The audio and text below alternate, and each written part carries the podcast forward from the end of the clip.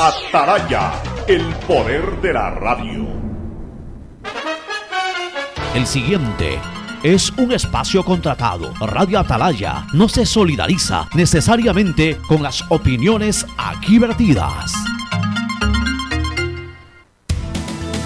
El siguiente en Radio Atalaya es un programa de opinión, categoría O, apto para todo público. La hora del pocho. La hora del pocho se viene con todo en Radio Atalaya. La hora del pocho. La hora del pocho. Alfonso el Pocho Car y su equipo traen para ustedes la opinión política, la opinión deportiva, más premios, sorpresas, regalos para sus oyentes. La hora del pocho. Aquí en Radio Atalaya.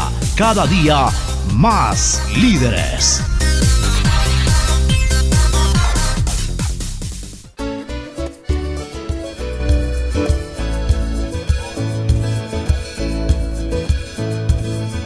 Camino sobre tu piel morena y siento tu latido. Y miro todo lo bueno que los dos hemos vivido.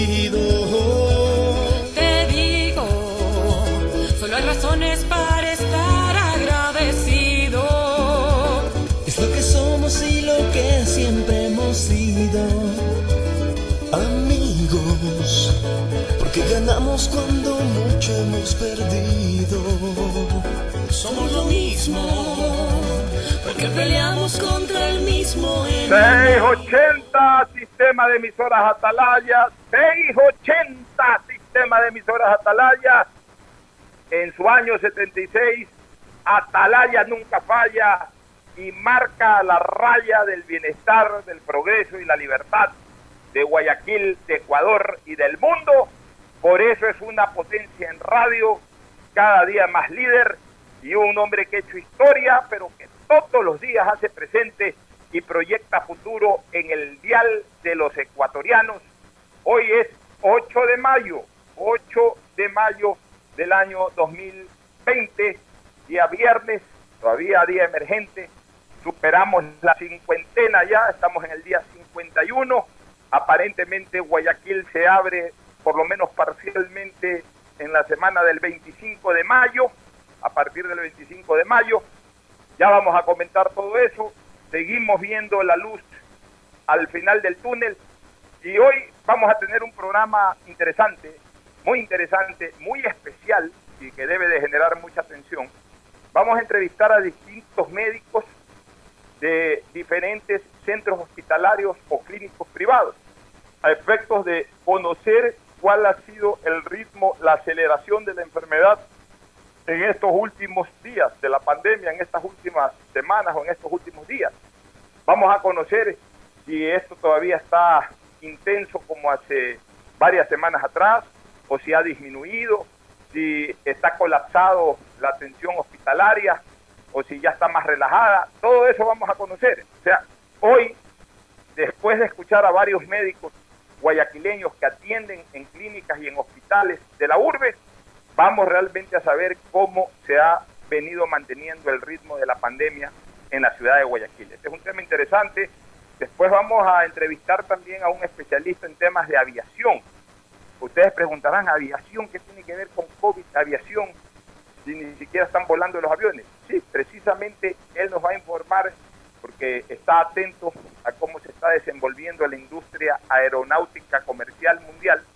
Él está atento y nos va a informar qué estrategias están planteando los diferentes países para reactivar la aviación, cómo, qué estrategias comerciales están aplicando ya las aerolíneas para cuando pase la pandemia reactivar la actividad, reactivar eh, eh, la industria.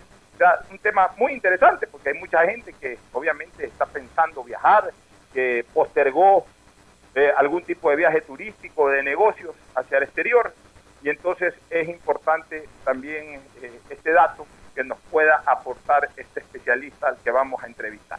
Todo esto y mucho más en el programa de hoy, pero antes el saludo de nuestros contertulios habituales de los viernes, Fernando Edmundo Flores Marín Ferfloma y Gustavo González Cabal, el cabalmente peligroso. Quería recomendarte, Isaí, disculpa que lo haga al aire, darle un poquito de ganancia a mi señal. Mi señal se produce por internet. Entonces, obviamente, eh, la fuerza de, mi voz se pierde un poquito en relación a la señal telefónica, pero acomodándonos un poco al escenario y a las circunstancias, pues yo salgo a través de una señal de internet, por eso a lo mejor requiero de que nuestro eficiente audiomaster Isaí Sánchez nos refuerce un poquito eh, eh, con la salida al aire de nuestra voz a efectos de ganar un poquito más de potencia en la misma. El saludo de Fernando Edmundo Flores Marín Ferfloma que saluda al país. Fernando, buenos días. Eh, buenos días con todos, buenos días Pocho, buenos días Gustavo.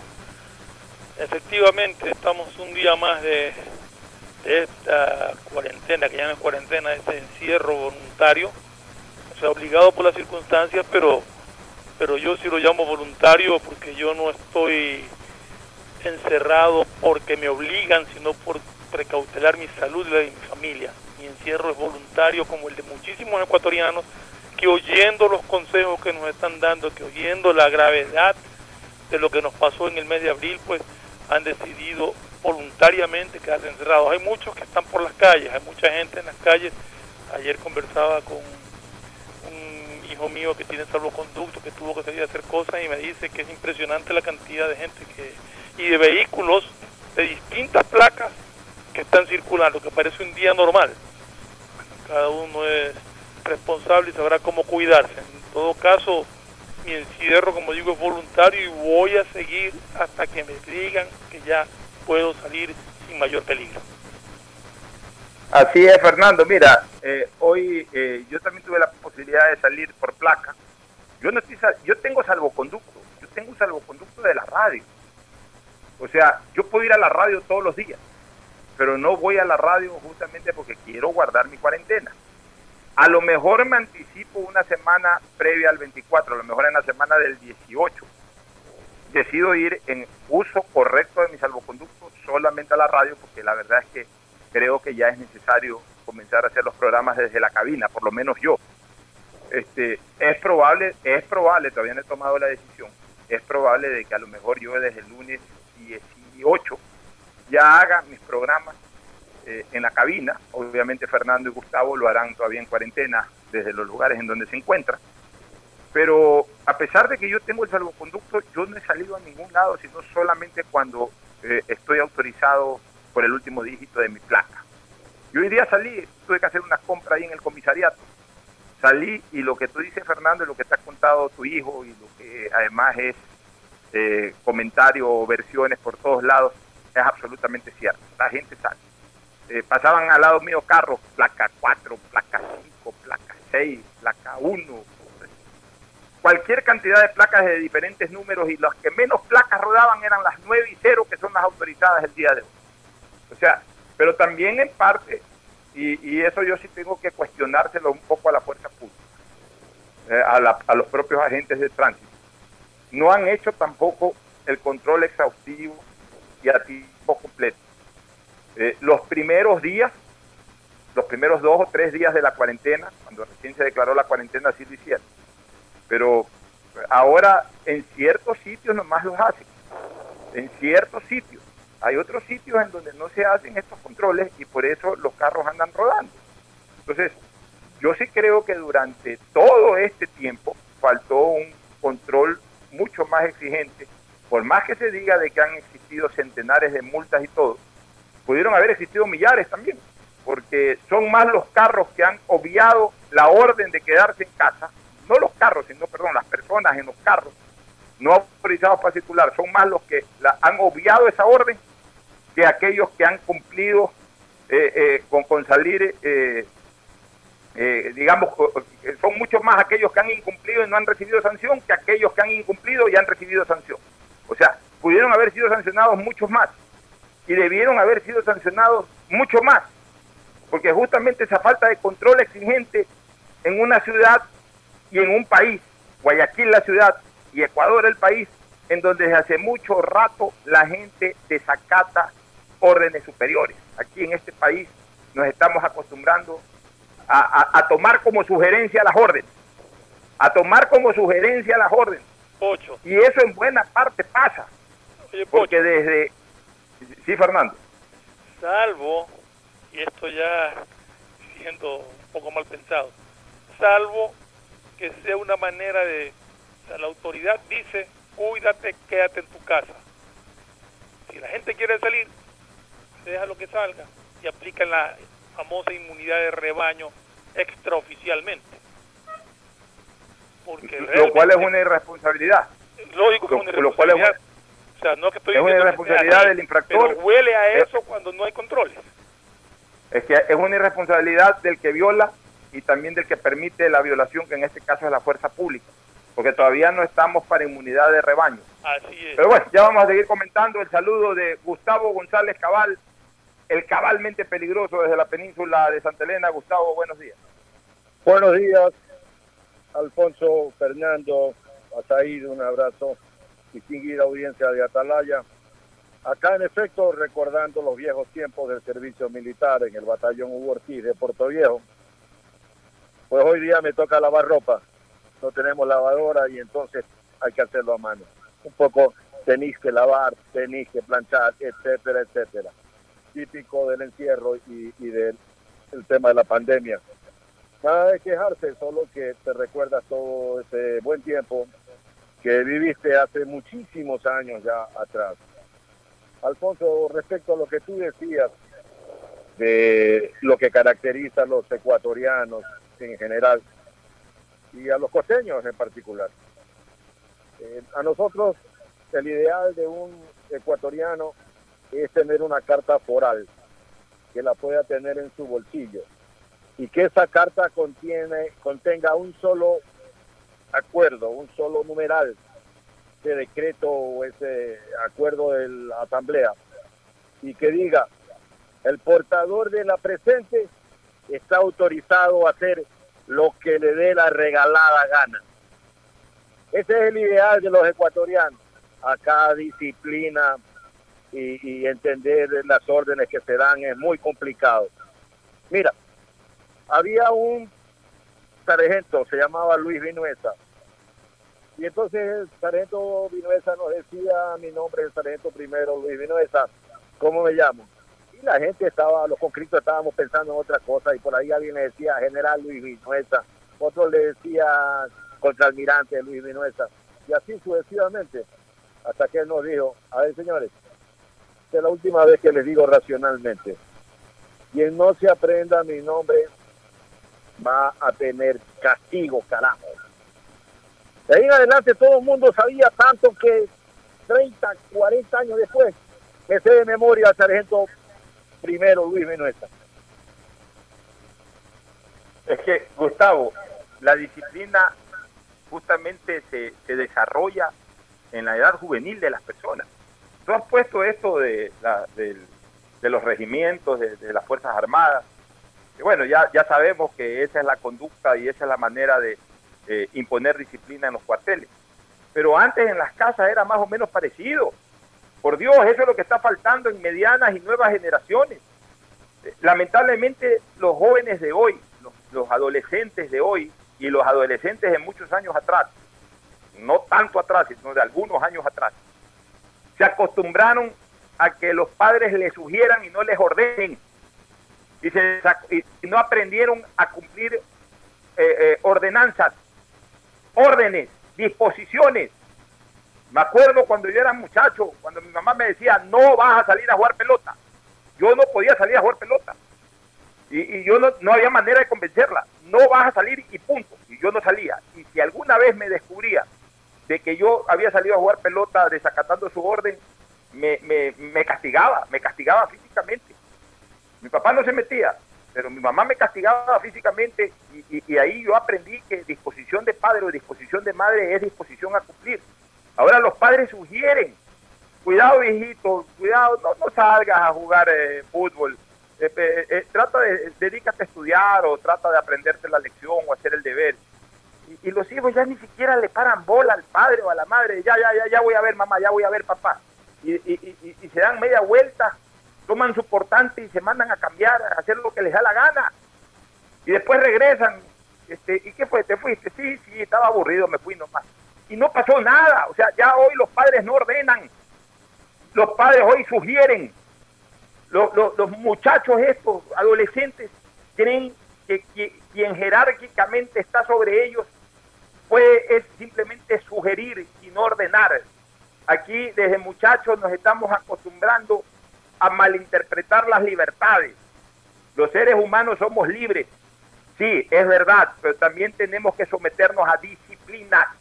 Y las disciplinas las impone en el ámbito ciudadano la ley. Y a partir de la ley, las autoridades disponen también de normas que tienen que hacerse cumplir por mandato propio de la ley. Y en ese caso, cuando una autoridad dispone de algo basado en la ley, porque si no está basado en la ley, entonces es atropello, y ahí sí puede haber rebeldía.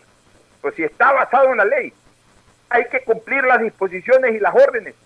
No son sugerencias, son disposiciones y órdenes que lamentablemente en esta ciudad y en este país cada día se cumplen menos, Fernando. Así es, Pocho. Uno fue educado, como tú dices, de otra manera, de- con normas mucho más estrictas, tanto en el hogar como en el colegio. Porque en el colegio también uno puede haber sido revoltoso, bromista y todo, pero llegaba un momento en que el inspector o el rector ponía en disciplina y tú acatabas. Porque la chacota y la broma llegaba hasta un límite. Ahora no. Ahora los chicos hacen lo que quieren, Ahora los chicos no se los puede regañar, no se los puede retar. Y, bueno, como yo siempre he venido sosteniendo en este programa, eliminaron materias que te ayudaban a la formación en el ámbito moral y espiritual, te las eliminaron todas. Entonces, tenemos consecuencias de una sociedad desobediente que cree que puede hacer lo que le da la gana, que no tiene que respetar a nadie, y así andamos, ¿no? Yo como, Fernando, yo como no voy a recordar a mi queridísima Miss Charo en la escuela moderna. A Miss Charo cuando te pegaba una mirada o te mandaba al rectorado, ahí sabías lo que era una sanción. pues, O la queridísima Miss Audil de Chiriboga en la escuela moderna, o el licenciado Villegas en el colegio Javier, los padres, cuando nos hacían ir al, al, rectorado, cuando nos clavaban un 09 en conducta, ya sabíamos que estábamos suspendidos para abril en cualquier materia que, en ese momento elijan. O sea, antes había disciplina. Por eso es que ahora yo siempre diré que eh, la, la educación presencial es insustituible. A mí me preocupa esto de, eh, por no aguantar unos días más, comenzar con este tipo de educación virtual o educación tecnológica. Eh, pueden, pueden a través de la tecnología enviarnos el contenido de lo que uno está aprendiendo, pero esto es importante también en educación, la disciplina, el imponer disciplina, el, respetar al profesor, el estar atento a la materia que se está desarrollando en un aula. Eso de ahí tecnológicamente no hay cómo manejar. Pero bueno, Fernando, siguen las denuncias, siguen las denuncias lamentablemente de corrupción. Ya la verdad es que en este momento, fíjate tú cómo eh, lamentablemente Fernando y Gustavo cambió el ciclo de la pandemia. En estas últimas 48 o 72 horas, con la misma alarma y con la misma intensidad con que tres o cuatro semanas atrás se hablaba de enfermos, de gente que no era recibida en los hospitales porque estaban colapsados, de gente que necesitaba oxígeno, de gente que necesitaba medicina, de muertos o de cadáveres insepultos, todas esas cosas que intensamente se hablaban hace tres o cuatro semanas, han perdido el perfil protagónico y hoy los noticieros, especialmente de televisión y los medios de prensa escritos, hoy titulan en primera plana o sacan como notas más importantes o más destacadas los actos de corrupción que se están presentando durante este tiempo de pandemia en los hospitales y en los ministerios. Ahora ha saltado un nuevo acto de corrupción vinculado con el Ministerio de Finanzas, en donde se ha descubierto una serie de avivatos que, entre comillas, despertaron o se avivaron con más ansias durante este, este tiempo de pandemia y se han dedicado a la extorsión y al chantaje. Es decir, por todos lados hay corrupción, Fernando, es una cosa increíble, Gustavo, es una cosa ya insostenible, insoportable. Este es el único país en donde se presentan este estos casos de denuncia. Yo no, yo no he escuchado durante todo este tiempo que se mencionan actos de corrupción en otros países. Yo veo que otros países, España, Italia, en América del Sur, algunos, en Estados Unidos, todo el mundo habla de cómo combatir la pandemia. Y en Ecuador, que es considerado el país más crítico en la relación número de casos y número de muertos versus número de pobladores, lo que hoy se está hablando como temas protagónicos de la noticia nacional es la corrupción en un hospital, la corrupción en un segundo hospital, la corrupción en un tercer hospital, la corrupción en el Ministerio de Finanzas. Esto de los hospitales comenzó la denuncia en el hospital del Guíes de los Ceibos. Luego se extendió la denuncia por un hecho similar en el, en el, en el hospital del Guasmo. Después en el hospital de la policía. Ahora se habló ayer también de un eh, hecho similar en el hospital de Ambato, en el hospital Ceballos de Puerto Viejo. O sea, en todo el país se dedicaron a robar los administradores, mientras los médicos arriesgaban su vida con mascarillas y con su ciencia en el cerebro y en la mano tratando de salvar vidas a los ecuatorianos. Los administradores se dedicaron a robar en la misma intensidad, Fernando. No puede ser posible esto en este país, mi querido Fernando. Ocho, este país, como te dije ayer, está podrido. Lamentablemente hay que decirlo, al menos a nivel de manejo de, de cosas públicas solamente piensan en robar. Por todos lados están las denuncias. Es impresionante.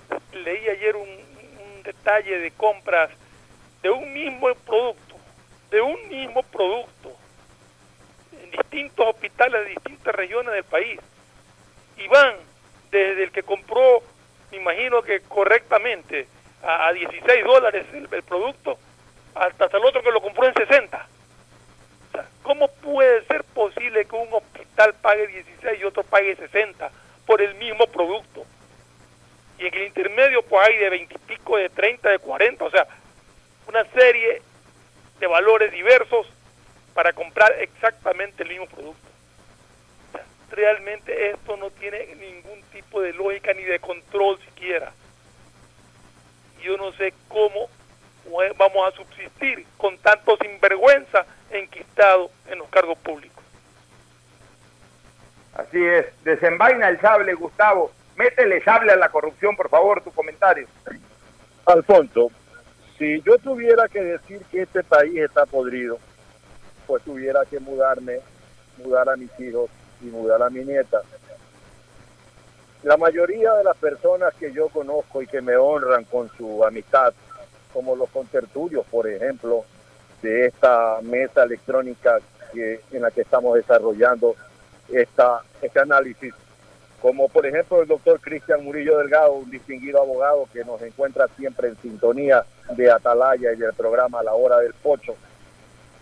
Eh, yo creo que el país lamentablemente está administrado en una gran mayoría de funcionarios de este gobierno que fueron y son correístas, no solo porque auparon, aplaudieron, callaron, financiaron y o fueron parte de los mecanismos y de la estructura de la década saqueada y de sus proyectos, sino fundamentalmente por la forma como se conducen, cómo actúan en el ejercicio de la función pública.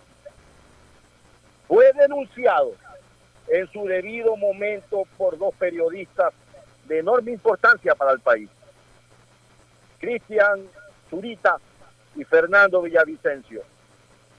Esos periodistas que a través de su trabajo fueron y se convirtieron en la bala de plata que está terminando con la bestia gris de la estructura de la rapacidad de este proyecto político del socialismo del siglo XXI, con su investigación titulada Arroz Verde. Eh, Arroz Verde ya es una sentencia, pero esos mismos periodistas pues denunciaron en su momento el reparto político de los hospitales del Ecuador. Como fulano, mengano, perencejo se llevaba este hospital, se llevaba el otro como compartimientos estancos para hacer de ellos casi botines, botines de guerra, para hacer lo que le daba la regalada gana. Hace unos días leíamos el trabajo que había hecho un PhD, un médico especialista en salud pública, en una radiografía esmerada desnudaba este laberinto de Creta que se llama Ministerio de Salud Pública. En esa línea tenemos que reconocer que así se creó este movimiento. El movimiento Alianza País es una banda de criminales que corrompió desde el cabecilla principal hasta el último portero. Iba a ser muy difícil recuperarnos. Correa le vendió a algunos olvidadizos, le vendió la idea de que todo pasado, todo tiempo pasado fue peor. Y que entonces el presente y futuro que él estaba sembrando era necesariamente la panacea o el paraíso, el Edén. Mucha gente se comió ese cuento. Mucha gente aplaudió ese cuento. Mucha gente financió ese cuento. Pocos periodistas, los hermanos Pérez, eh, eh, Pocho Hart y una de, de decenas más, Emilio Palacios y algunos nombres que por allí se me pueden escabullir, pusieron el pecho a las balas y denunciaron en su momento todo lo que estaba pasando y todo lo que vendría en el futuro. La mayoría de gente estaba disfrutando de una gran bonanza económica. Había harto billete y entonces iba la fiesta. Pero esa fiesta había que pagarla más temprano que tarde.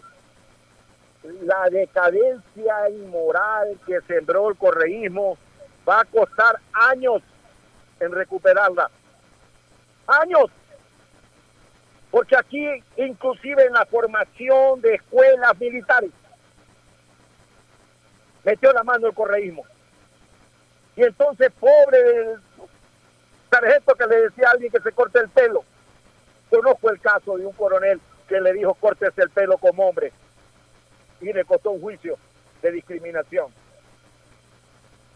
Y aquí es el tema.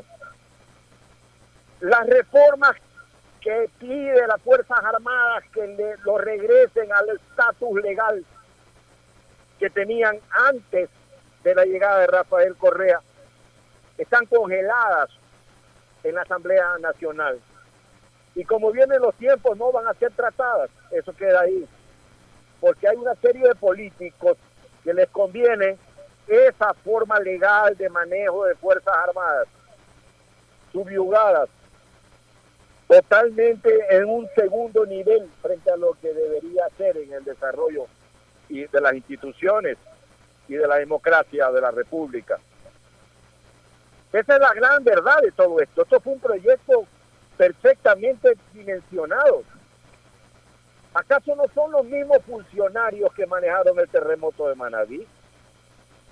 Son los mismos, es la misma plantilla legal, es la misma estructura, unos nombres más o unos nombres menos, pero la estructura, la columna vertebral está ahí.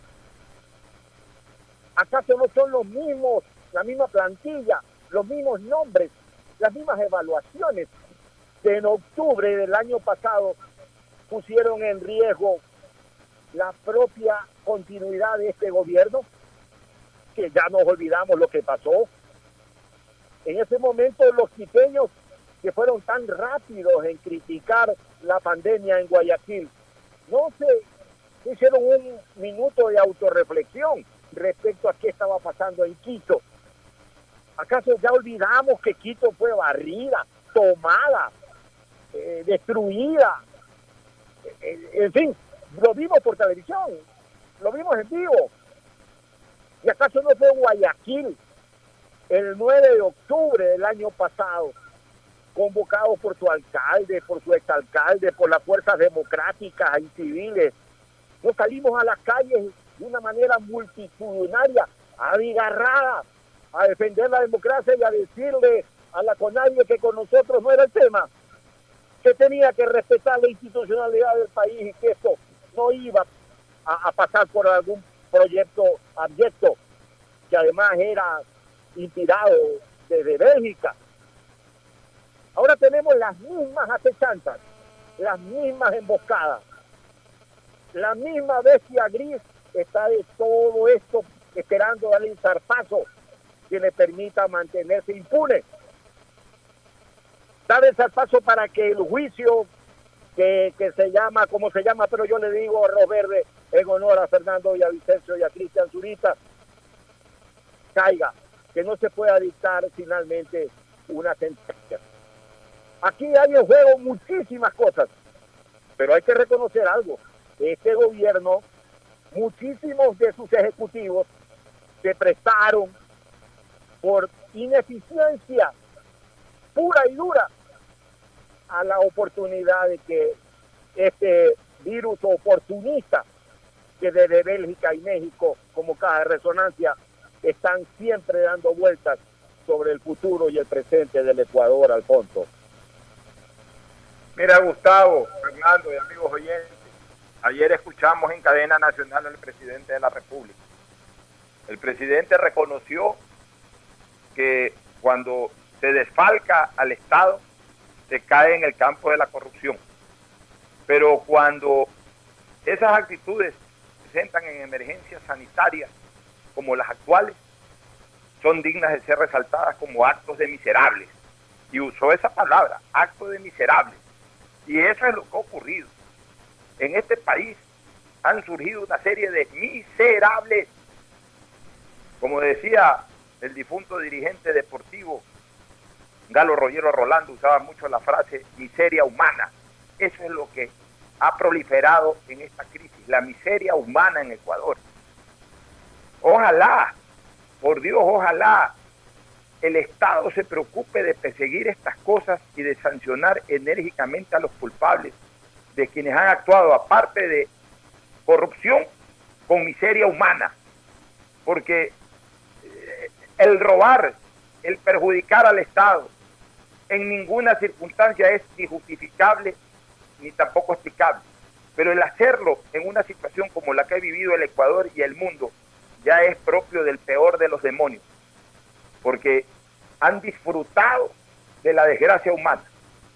Claro que sí, y esa es la frase, han disfrutado de la desgracia humana, porque se han reventado los bolsillos, mientras los ecuatorianos se les veía cómo se les reventaban los pulmones por parte del COVID, estos, estos virus, estos virus de la función pública reventaban los bolsillos del Estado y desalentaban toda posibilidad de luchar por la vida a favor de los ecuatorianos. Y esto tiene que ser perseguido. Vamos a estar atentos después de que pase esta pandemia, de que todos y cada uno de estos administradores de hospitales y personas vinculadas con los negociados respondan ante la ley. A mí me parece increíble la desidia con la que han administrado los hospitales. A mí me parece increíble que se hayan hecho estos contratos de emergencia y se haya convocado a dedo a una o a dos personas, o a tres o cuatro personas amarradas, como chivos amarrados al negocio, para dárselo a uno y que ese uno ponga a los otros tres para participar con, propuestas cohetes, con, con propuestas totalmente desproporcionadas a la realidad de los costos de los distintos insumos que necesitaba la salud pública comprarla o adquirirla de emergencia. A mí me fastidia de sobremanera que no haya un director administrativo de un hospital que conozca realmente los valores. Lo que dice Fernando Flores es absolutamente cierto y es lo que hemos visto en las denuncias de televisión. Que un mismo traje en un lado cueste 12 dólares, en otro, en otro lado cueste 40, en otro lado 60, en otro lado 80. Ayer salió la información en televisión de, alguna cosa, ya ni recuerdo de qué, que costaba 25 centavos de dólar 25 centavos de dólar y que la pasaron en algún hospital por 12 dólares la unidad. O sea, la, subieron 500 o 600 veces el valor. Eso es inconcebible. Eso es criminal. Eso tiene que ser perseguido hasta las últimas consecuencias. Ojalá este gobierno se dedique a eso hasta que, hasta que le corresponda ya entregar el mando. Ojalá se dedique a eso. Si el gobierno ecuatoriano el gobierno del presidente Lenín Moreno Garcés cierra su periodo el 24 de mayo del 2021, persiguiendo a todos estos miserables que actuaron de esa manera en esta pandemia, yo lo recordaré bien al presidente Moreno. Lo recordaré bien, que bueno, a lo mejor por incompetencia, porque se rodeó mal, por lo que sea, no, no, no, no arregló el problema económico, agravó la situación de aquí, agravó la situación de allá, pero por lo menos me demostró ser un gobierno honesto que luchó contra la corrupción. Si el presidente Moreno, su gobierno, no persigue a estos delincuentes que actuaron en esta pandemia enriqueciéndose y queriéndole ver la cara de cojudo al gobierno y la cara de cojudo a los ecuatorianos, si el gobierno del presidente Moreno no lleva esto hasta las últimas consecuencias, entonces su imagen quedará marcada para la historia. Por a mí que no me vengan con el tema de que se persiguió la corrupción porque se lo persiguió a Correa. Porque ahí también, y tenemos que reconocerlo de esa manera, ahí también hay un complemento a esa, entre comillas, persecución a la corrupción. ¿Y cuál es ese complemento? La enemistad personal que en algún momento se desató entre ambos. Entonces, está bien, se lo soltó, está bien, se lo investigó, está bien, se lo está procesando a él y a todo aquel grupo que manejó el país en los últimos 12 años atrás. Pero también queremos ver que este gobierno impulse investigaciones contra estos corruptos miserables que han actuado en este periodo y especialmente en estas últimas fechas. Porque si no lo hace, si no lo persigue hasta las últimas circunstancias, entonces yo tendré que reconocer el 25 de mayo del 2021 que Moreno lo que quiso fue solamente perseguir a Correa, no a la, no a la corrupción. Pero si persigue a esta gente que ha actuado de esta manera, si hasta las últimas consecuencias eh, eh, eh, se les aplica el máximo rigor de la ley, entonces ahí se diré, el gobierno del presidente Moreno persiguió a la corrupción, sin fijarse si eran enemigos, si eran amigos o si eran sus funcionarios. Este es el momento de oro. Esto es lo que debe de impulsar el presidente Moreno de aquí a futuro. Sus próximos 11 o 12 meses debe de dedicárselos en buena parte a perseguir a estos corruptos. Es increíble cómo ha habido disputas entre funcionarios. Ya habíamos recordado días atrás que el gobierno central contra los gobiernos eh, cantonales, que dentro del gobierno central las disputas que originan hasta declaraciones parecidas a las dadas por el señor Ramón Sonehosner, padre de Otto Sonehosner, que da a entender de que prácticamente quien maneja el poder en este momento es ruptura de los 25 y lo están eh, cercando a su hijo. Ayer las declaraciones de Otto Sonehosner muy discretas, muy cautas, señalando de que lo que dice su papá es tema y punto de vista de su papá y que él no tiene nada que ver con lo que dice su papá. Bueno, marcó distancia con su papá y no marcó distancia con ruptura de los 25. Ya ahí habrán sido declaraciones políticas, las de Otto, y naturales, la de Ramón, ya eso es cuestión de ellos. Pero en todo caso, de que ha habido ahí pugna al interior del gobierno también. Pero fíjense ahora cómo aparece una nueva disputa. Ahora la fiscal general del Estado reclama la intromisión del director de la Comisión Anticorrupción del gobierno. Y, prácticamente da a entender no prácticamente, textualmente, expresamente da a entender de que de alguna u otra forma está perturbando las investigaciones que constitucionalmente le corresponde a la Fiscalía. Y yo no entiendo una cosa, ¿por qué tienen que chocar? Si el acto de corrupción es uno, si verdaderamente hubiera intención de descubrir ese acto, pueden ir varios y pueden descubrirlos en conjunto ¿Por qué tienen que chocar? ¿Por qué tienen que obstaculizarse? Si la fiscal considera eso, ahí hay dos cosas. O la fiscalía no está cumpliendo bien con su función, o los otros no están cumpliendo bien con su función. Porque si los dos estuvieran cumpliendo bien con su función, más bien hicieran un trabajo complementario, pues que hasta en eso prevalece el celo en este país. De que hemos llegado a un plano de celo tan grave de que todo el mundo se siente celoso de todo el mundo, de que todo el mundo quiere hacérsela solito, que todo el mundo quiere ser el héroe único y exclusivo de lo que se haga o no se haga, el héroe si se lo hace o el villano si no se lo hace. ¿Qué es que está pasando en este país? Este es un país en donde es imposible trabajar colectivamente. Aquí los que ostentan poder quieren ser las estrellas de la película. Y los que están debajo del poder como los ciudadanos comunes y corrientes, quieren hacer lo que les da la gana. Nos vamos a una pausa, retornamos con la entrevista al doctor Luis Urita y a otros médicos para conocer un poco cómo va el ritmo de la pandemia en Guayaquil. Ya volvemos. El siguiente es un espacio publicitario apto para todo público. Somos ecuatorianos trabajando para la sociedad. Somos compatriotas comprometidos con cada uno de ustedes, solidarios, sin distinciones. Somos mestizos, indígenas, afros, cholos, chagras, montubios. Somos alasacas, cañaris, huancabilcas, araguros, minchaleños, quichuas, áchilas, shuars. Somos monos, manabas, chullitas, lojanos, morlacos, guaitambos, ibarreños, guarandeños, arumeños, amazónicos. Somos todos ellos. Somos ecuatorianos acercando a guambras, taitas, guaguas, pelados, ñaños, panas, amarres, brothers, yuntas. Somos como tú, camellando desde donde nos toca para salir adelante, luchando contra viento y marea, contra lo cierto e incierto, contra la adversidad, contra el miedo. Somos ecuatorianos conectando ecuatorianos. Somos Ecuador, carajo. CNT, trabajando para que te quedes en casa. Gracias a tu aporte a la seguridad social, el BIES tiene opciones para reactivarte Estás a un solo clic o llamada para tu préstamo quirografario emergente. Soluciones de pago hipotecarios en mora. Extender el tiempo de pago de tu crédito. Tu capacidad de endeudamiento ampliada y mucho más.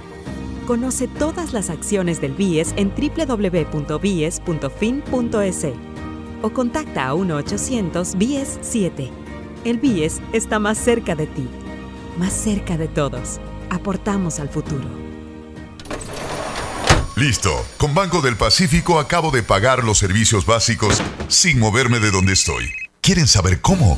Con Agente Virtual Sofi. Con ella puedes hacer tus pagos de servicios básicos y televisión pagada. Consulta de saldos, pagos de tarjeta de crédito Pacificard bloqueos de tarjetas y mucho más. Agrégale en WhatsApp al número 0967 723442. Recuerda, cuentas con tu banco para hacerlo todo desde la tranquilidad y seguridad de tu hogar. Tu banco, tu casa, Banco del Pacífico, innovando desde 1972. Más información en bancodelpacifico.com.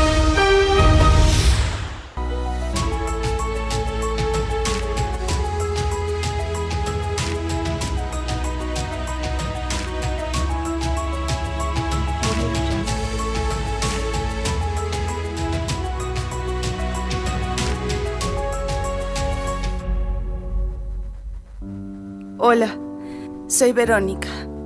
Sufro de desconfianza digital. Me da pánico poner mis datos en aplicaciones, páginas web. No sé qué hacer. Si eres de los que no confía en métodos de pago modernos, tranquilo. En CNT te ayudamos a superarlo. Registra tu tarjeta de crédito o cuenta bancaria llamando al 1-800-100-100 o al asterisco 611 o usa el botón de pagos web pagarmisfacturas.cnt.gov.es y paga automáticamente tus servicios CNT mes a mes. Confía en nosotros. CNT, conectémonos más. Gracias a tu aporte a la seguridad social, el BIES tiene opciones para reactivarte. Estás a un solo clic o llamada para tu préstamo quirografario emergente. Soluciones de pago hipotecarios en mora. Extender el tiempo de pago de tu crédito. Tu capacidad de endeudamiento ampliada y mucho más. Conoce todas las acciones del BIES en www.bies.fin.es o contacta a 1-800-BIES-7. El BIES está más cerca de ti, más cerca de todos. Aportamos al futuro. Hay sonidos que es mejor nunca tener que escuchar. Porque cada motor es diferente. Desde hace 104 años, lubricantes Gulf mantiene la más alta tecnología y calidad en línea de aceites para motores a diésel y gasolina. Está hecho con una fórmula especial para dar excelente protección a todo tipo de motores, evitando el desgaste prematuro de pistones, anillos y árbol de levas, ayudando a mantener limpio el motor y libre de depósitos que se forman por las altas o bajas temperaturas. Dele a su motor lo que se merece. Lubricantes Gulf, la más alta tecnología en lubricación. 104 años preservando la vida de su motor. Lubricantes Gulf. Gulf es más lubricante.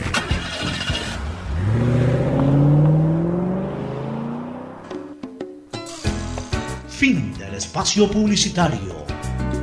Usted está escuchando un programa de opinión, categoría O, apto para todo público. Quédate en casa y no te preocupes por los trámites que debas hacer. Usa los canales digitales del Banco del Pacífico y consulta saldos, movimientos, realiza transferencias e inversiones desde la comodidad de tu hogar. Utiliza tu agente virtual Sofi, banca virtual intermático, banca móvil y onboard BDP, Banco del Pacífico, para realizar tus trámites en un solo clic. Banco del Pacífico, innovando desde 1972. ¿Más gigas o más velocidad? Con Claro no tienes que elegir, porque con la red más rápida tienes los dos. Navega con el doble de gigas, no uno, sino dos gigas. Llamadas ilimitadas a cinco números Claro, WhatsApp y Facebook Messenger gratis. Todo en tu paquete prepago de 5 dólares. Cómpralo en tu punto Claro favorito. Con Claro todo se conecta. Reactívate con tu comunidad, cumple con tus obligaciones en el pago de tus créditos hipotecarios. El BIES te respalda y tiene soluciones de pago para ti, plazo de hasta 30 años. Aplica el interés original del crédito, es decir, el mismo interés con el que te prestaron. Contacta al BIES, ponte al día y fortalece el sistema de seguridad social. Reactívate, aportamos al futuro. Si sufres de desconfianza digital en CNT, te ayudamos a superarlo. Registra tu tarjeta de crédito o cuenta bancaria llamando al 1-800-100-100, así de fácil, 1-800-100-100 o al asterisco 611 o usa el botón de pagos en pagamisfacturas.cnt.gov.es. CNT, conectémonos más. Aceites y lubricantes Gulf. El aceite de más alta tecnología en el mercado acaricia el motor de tu vehículo para que funcione como un verdadero Fórmula 1 con aceites y lubricantes Gulf. Muy bien, retornamos y ya tenemos a los médicos, ya tenemos a los médicos en eh, contacto. Vamos a comenzar con el doctor Luis Zurita y en medio de la entrevista vamos a escuchar al doctor Leonardo Hart de la clínica Kennedy Alborada y también al doctor Carlos Maullín, que es eh, intensivista del Hospital Teodoro Maldonado Carlos. Comenzamos con el doctor Zurita. Doctor, un gusto tenerlo nuevamente. La pregunta que en este momento nos interesa a todos es, ¿cómo usted ha observado desde la clínica Omni Hospital, cómo usted ha observado el ritmo de la pandemia en Guayaquil? Esto es, ¿Qué nos puede informar sobre la cantidad de gente con casos nuevos que ha ingresado? Segundo, ¿qué cantidad de ocupación tiene en este momento el Omni Hospital, tanto en habitaciones como en cuidados intensivos? ¿Y qué cantidad de gente ha salido ya de, con tratamiento, ya dado de alta desde ese centro de salud privado? Adelante, doctor, buenos días. Eh, buenos días, gracias por la invitación. Bien, es evidente que en los últimos 15 días ha disminuido el nivel de consultas de pacientes con eh, clínica manifiesta de COVID. Consultas a emergencia, consultas a básicamente emergencia, consultas que no requieren hospitalización, todo eso ha disminuido mucho. También ha disminuido los pacientes que requieren hospitalización. Sin embargo, todavía se observa que llegan pacientes graves, o sea, pacientes que van a requerir unos días de hospitalización y probablemente van a requerir ventilación. Eso eh, en conversación con eh, algunos médicos, sobre todo que están a cargo de terapia intensiva, se observó esto. ¿Por qué razón ha disminuido la que acudan los pacientes a un punto de consulta con clínica de COVID? Probablemente porque hay otros centros del municipio que están trabajando y que están trabajando, podemos decir, semi-ambulatoriamente y que están utilizando tratamiento temprano, lo que no se hacía al inicio de esta pandemia. Y no se hacía simplemente porque la mayoría de médicos seguía ciegamente lo que la OMS y el Ministerio de Salud Pública decía. Si el paciente llegaba, lo que hacían es decirle, bueno, toma paracetamol regresa a tu casa y cuando te falte el aire, ahí regresa. Ese fue el peor de los errores que hubo. Los pacientes deben ser tratados tempranamente. Pacientes con manifestaciones moderadas deben recibir tratamiento antiviral. Se supone que el tratamiento antiviral sirve en los primeros siete días de enfermedad. No sirve luego cuando el paciente esté en terapia intensiva. Creo que ahí hace muy poco papel. Sin embargo, las recomendaciones de OMS y las que seguían eran que ese tipo de medicamentos los utilizaran justo en el paciente crítico y entonces ahí se observaban muy pocos beneficios. Yo creería que este es uno de los eh, situaciones fundamentales en que los médicos aprendimos a manejar tempranamente a los pacientes, pacientes ambulatorios o pacientes que llegan a emergencia, a dar medicamentos que en otras circunstancias se hubiesen dado a pacientes hospitalizados, por ejemplo, dar glucocorticoides a esos pacientes cuando ya habían recibido algo de antivirales, o utilizar inclusive tocilizumab tempranamente para que no llegue a una fase tardía.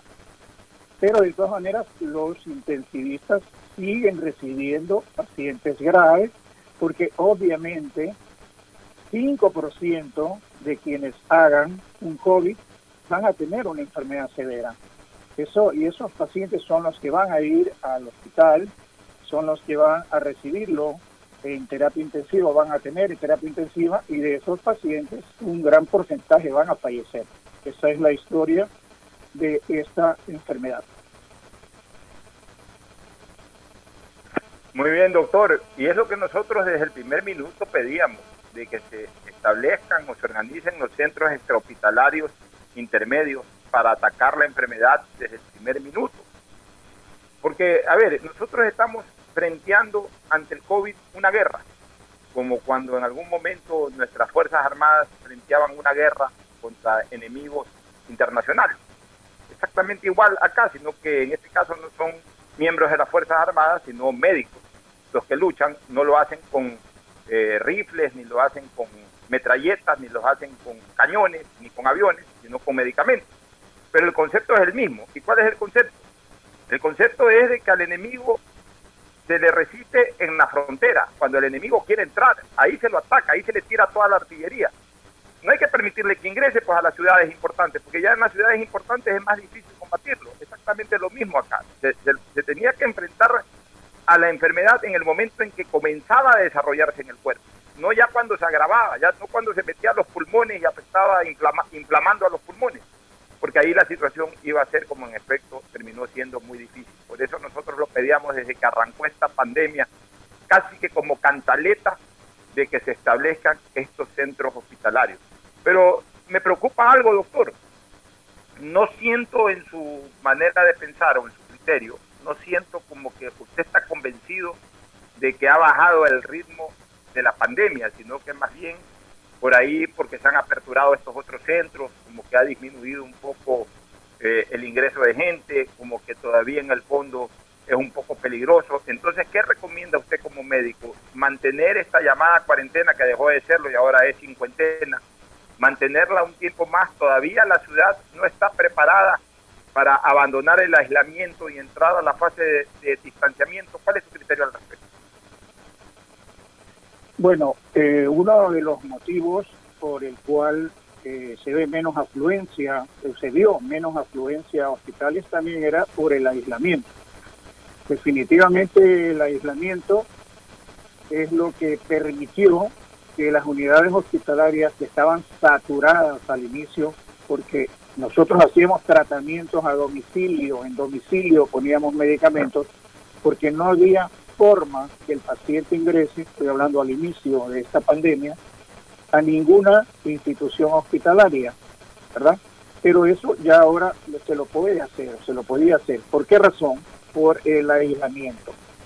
El aislamiento no es un cronómetro, el aislamiento se tiene que manejar de forma técnica, se lo ha empezado a hacer. La primera medida era hacer el mayor número de pruebas diagnósticas para saber cuál es el nivel de infección que nosotros tenemos y cuántos casos nuevos tenemos por día. Entonces, lo más práctico es hacer lo que llamamos nosotros el promedio de cinco días.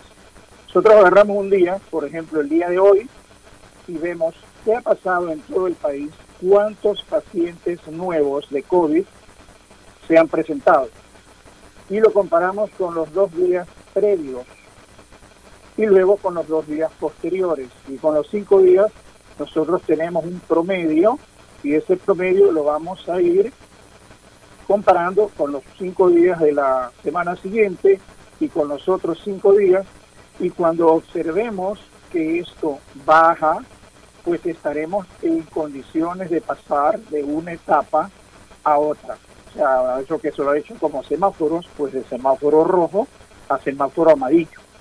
Y para ello tenemos que tener la información de todo el país, porque no puede manejarse a todo el país eh, como una sola.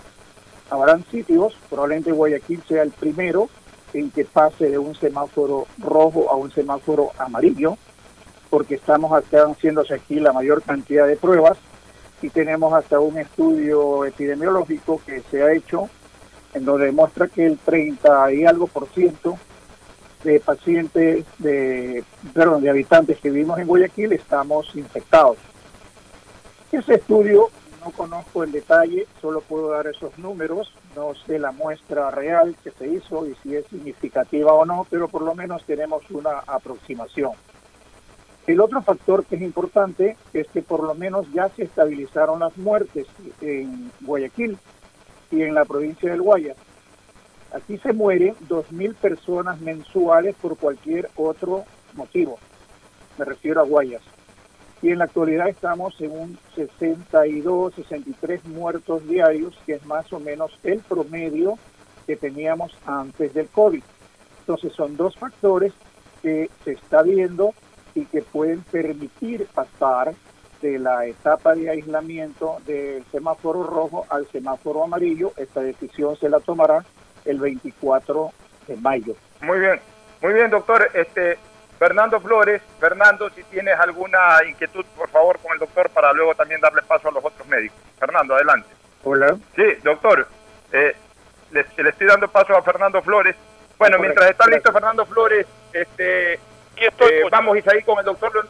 Ahí está. Fernando, adelante, te está escuchando el doctor. Doctor, ¿cómo está? Buenas. Eh, una, una pregunta. Usted decía que antes un paciente se acercaba a un hospital con los síntomas y le decían toma paracetamol, etcétera, etcétera, y anda a la casa y cuando te falte aire, ven. A ese paciente en ese entonces ni siquiera se le hacía un examen, simplemente manifestaba los síntomas que tenía. Pero tengo entendido que hay enfermedades que presentan síntomas similares o parecidos en algunos casos, pero que no necesariamente son el COVID Actualmente a un paciente que llega con síntomas se le está haciendo ya examen directamente para eh, descartar definitivamente que sí o no COVID. Bueno, sí, con cierta limitación, pero se está haciendo mucho más que antes, ¿no? O sea, la, la conducta es un paciente que tiene síntomas sospechosos de COVID, tiene que hacerse una PCR, o sea, un examen por nariz, nasofaringe que se llama, ¿verdad? El hisopado porque ese es el único que puede detectar una enfermedad temprana. Cuidado, ahí no sirven los test rápidos en pacientes que recién están empezando una enfermedad que son sospechosos.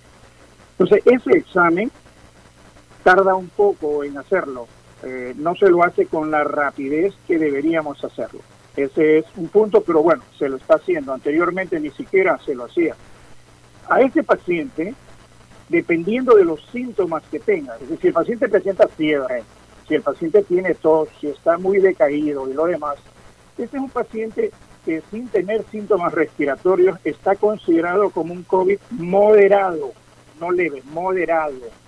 Por lo tanto, este paciente tiene que recibir tratamiento con lo que llamamos antivirales, hidroxicloroquina, ivermectina, que aquí no se usa en muchos sitios, nosotros lo usamos mucho porque es muy barato y está comprobado que tiene acción antiviral con un antibiótico, puede ser acitromicina u otro para evitar la infección, pero debe recibir en esa etapa.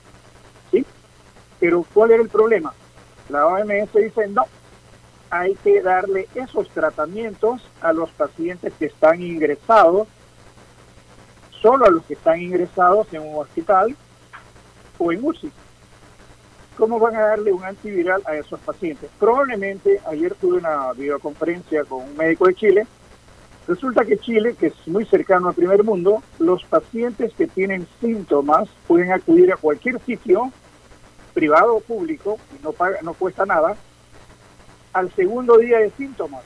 El paciente es visto, entonces ahí le dan el tratamiento y lo ingresan al hospital inmediatamente con esos síntomas moderados a los que yo me refiero, lo ingresan al hospital porque ellos tienen todavía capacidad hospitalaria para hacerlo. Pero si nosotros no tenemos capacidad hospitalaria, tenemos que darle tratamiento a esos pacientes, irán a casa y que nos avisen si se complican, pero con tratamiento, no con la, lo que decía eh, la ONU, perdón, la OMS de que solo a pacientes hospitalizados. Eso puede funcionar para primer mundo, pero luego los especialistas que hablen me van a decir con cuántos días de enfermedad los pacientes llegan al hospital. Si cuando yo los veo en emergencia, los veo con 8, 10 o 12 días de haber empezado la enfermedad y sin haber ningún tratamiento. Entonces, esas eh, guías no aplican para nuestro país porque el paciente no acude inmediatamente con los síntomas o no tiene acceso al hospital.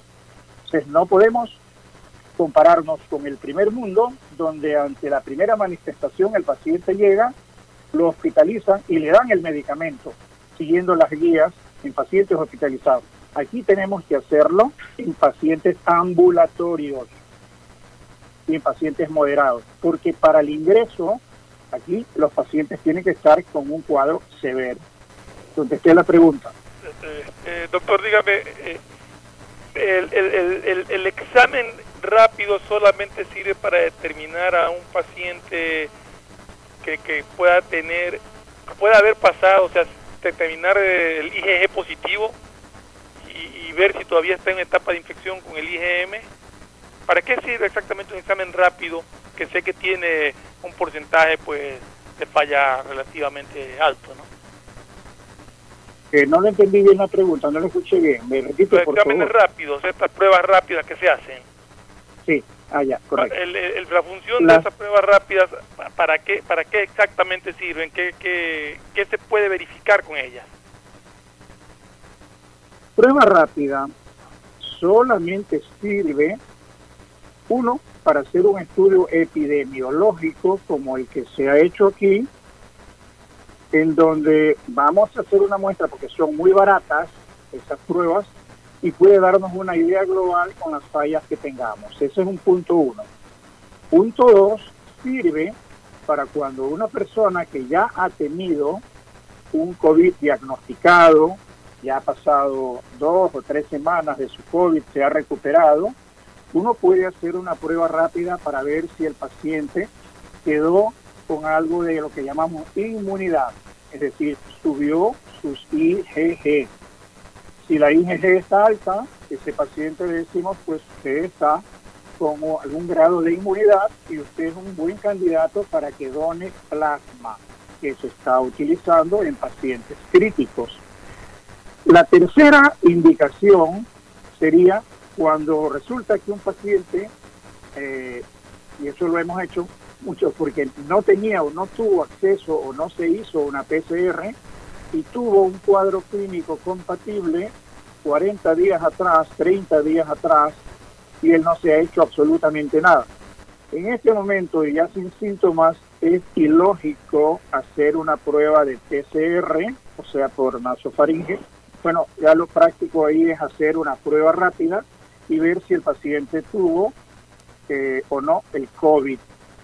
En ese caso lo tendría si acaso tiene la IgG positiva, que sobre todo, y puede o no tener la IgM positiva.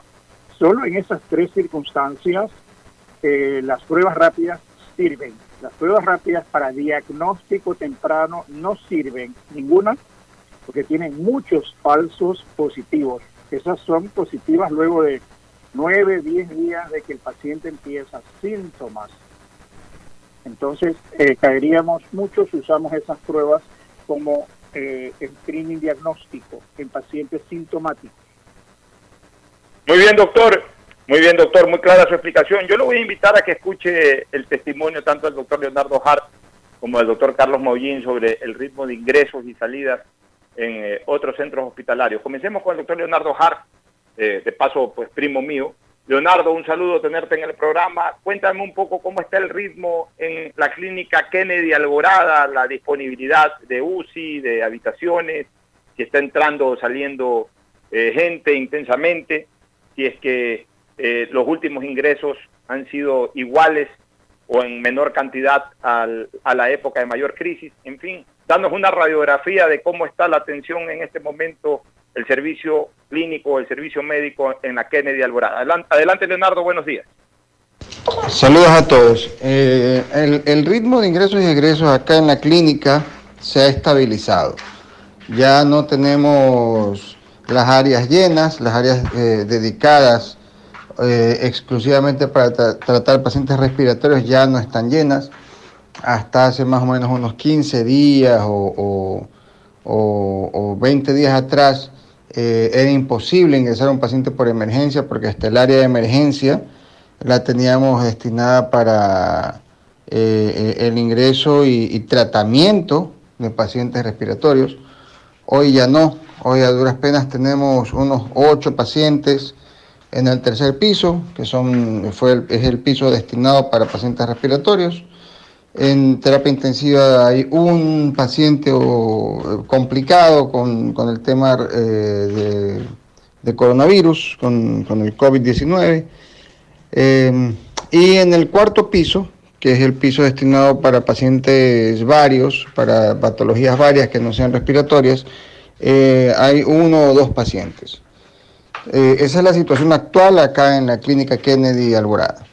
El número de, de ingresos de pacientes respiratorios a la emergencia eh, o por el área de emergencia ha disminuido sustancialmente, lo que nos puede hacer pensar que ya hemos llegado a un punto eh, en donde la curva, la curva epidemiológica se transforma ya en meseta. Eh, esto significa que hemos logrado una eh, estabilidad en cuanto al, o, una normalidad en cuanto a una, a una cantidad de pacientes diarios eh, con problemas respiratorios por coronavirus. Eh, podríamos decir que si ayer tuvimos en toda la ciudad 200 casos respiratorios, Hoy a lo mejor tenemos 210 y mañana tendremos 202. Entonces eso nos da a nosotros una estabilidad de la curva y, por, por, eso es que hablamos ya de que hemos llegado a la meseta de la curva de contagios de pacientes con coronavirus. Muy bien, Leonardo. Muy bien, Leonardo. Muchas gracias por tu informe desde la clínica Kennedy Alborada. Eh, doctor Zurita, ¿algún comentario, por ejemplo, de lo que está ocurriendo en, una clínica colega, hablemos así, eh, para hablar de la atención privada en el norte de Guayaquil? Luego nos vamos a ir al sur, básicamente al sur, eh, con el doctor Carlos Mollín, que nos va a informar cuál es el panorama en el Teodoro Maldonado Carbo, el Hospital del Seguro del GIES eh, en el sur. Pero por lo pronto un comentario general sobre lo que ha informado el doctor Leonardo Hart, doctor Zurita. Sí, es más o menos lo que está ocurriendo en el OVNI y es una excelente noticia. ¿Por qué razón es una excelente noticia? Eh, no porque va a permanecer así esto, ¿eh? El aplanamiento de la curva que estamos logrando lo que hace es que no saturemos los hospitales y que, por ejemplo, cuando pasemos del semáforo rojo al amarillo, van a aumentar unos casos, ¿eh? Pero la Kennedy, por ejemplo, va a tener la capacidad de atender esos pocos casos que van a aumentar, no va a estar como ahora, pero van a atenderlos, van a poder atenderlos con tranquilidad. Entonces, en vez de tener un paciente, tendrán a la final 6, 7, pero no saturan el hospital como lo saturaron al inicio. Eso es lo importante de la meseta, de mantener la meseta, que no saturemos el sistema de salud y que permitamos que las UCI, sobre todo, reciban a los pacientes graves que, que van a, salir, ¿no? Doctor, doctor, y sobre ese tema, dígame una cosa, usted con la experiencia que ha tenido con este COVID en estos últimos días, atendidos con una mayor eh, eh, disposición, hablemos así, con, con una mayor comodidad, eh, tanto para los médicos como para los propios pacientes que, ingresan en, últimos momentos, eh, el, porcentaje de mortalidad me imagino que debe de bajar. O sea, no es lo mismo atender a 100, 150 personas que se le metieron a usted en terapia intensiva y en las clínicas eh, durante el peor momento de la crisis, a de repente ahora que lleguen 10, 5 o 4 personas. O sea, entiendo, por lógica, ahora usted me lo confirme científicamente, este, entiendo que es más fácil salvarle la vida a la gente que está entrando ahora en menor proporción a intentar salvarle la vida, como obviamente se lo intentó, aunque no se lo pudo lograr eh, como se hubiese querido, cuando vivíamos el peor momento de la crisis. ¿Cuál es su opinión al respecto? Bueno, yo creo que la mortalidad en nuestro medio está sobreestimada, no tenemos la mortalidad real, porque no hemos hecho el suficiente número de pruebas. En la medida que tengamos más infectados, veremos que la mortalidad no va a superar o va a estar alrededor del 1%. La diferencia de mortalidad con otros países va en relación a que en otros países se ha hecho millones de pruebas y entonces comparan con la mortalidad y su mortalidad está baja. Chile, por ejemplo, tiene 1.2% de mortalidad, pero no es porque se mueren menos, porque, atención, probablemente al inicio aquí sí pudo haber habido ese problema, pero es porque han hecho más pruebas y ese número de pruebas pues lo dividen para los muertos y le va a salir el 1.2%. Aquí eh, vamos a tener una estadística parecida. Entonces, en la medida, no vamos a asustarnos, en la medida que nos vayamos abriendo, van a haber más casos. Los pacientes que llegan a terapia son críticos en todas partes del mundo, más o menos de cinco pacientes, dos fallecen, dos a tres, eh, dos medio por ahí. Entonces eso no debe sorprender mucho porque esa es, ellos, a ellos le llegan los casos muy graves. Yo lo que diría es que el problema está en tratamiento temprano para evitar que algunos, podemos evitar que algunos les lleguen a ellos y de esa manera disminuir un poco la mortalidad global.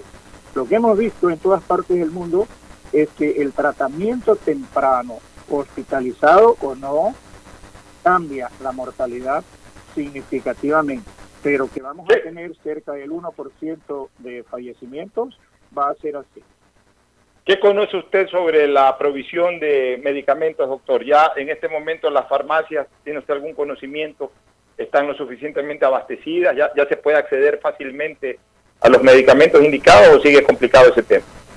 Eh, no, realmente en los últimos, que serán siete días o diez días, hubo necesidad que un laboratorio nacional, para Mayala, bueno, no, no tengo ninguna, no estoy haciendo propaganda, pero fabricara hidroxicloroquina y entonces empezó a salir la hidroxicloroquina que se la consigue ahora sin ningún problema. La ivermectina que nosotros la usamos, bueno, se la consigue sin ningún problema. Afortunadamente es tan barata que vale menos de un dólar un comprimido y lo fabrica un laboratorio nacional. Entonces creo que por ese lado vamos consiguiendo esos medicamentos. Inclusive han aparecido los antivirales, eh, los pinavir, ritonavir, que ahora están estoqueados porque nadie los está utilizando mucho. Eh, y sí, se consigue esos medicamentos en los actuales momentos, ¿no? Pero eh, en base básicamente a industria nacional que se ha preocupado y luego a otras personas que han traído otro tipo de medicamentos y a que se conoce un poco más también de la, de la enfermedad. Bueno, vamos a darle paso ahora al doctor Carlos Mollín. Carlitos, buenos días, intensivista del Hospital eh, Teodoro Maldonado Cargo, el Hospital del Seguro Social en el sur de la ciudad. Lo mismo que le pregunté a Leonardo, este Carlos, ¿cómo, cómo está el ritmo de ingresos, de salidas, de utilización de camas en la UCI, de utilización de habitaciones en el hospital? Cuéntanos un poco el ritmo de la pandemia en el Hospital del Seguro en estos últimos días. Adelante, Carlitos, buenos días.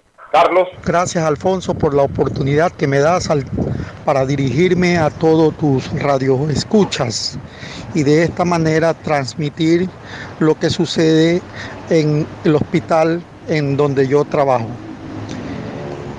Durante estos últimos 10 días hemos visto realmente una declinación notoria de los pacientes que ameriten estar hospitalizados.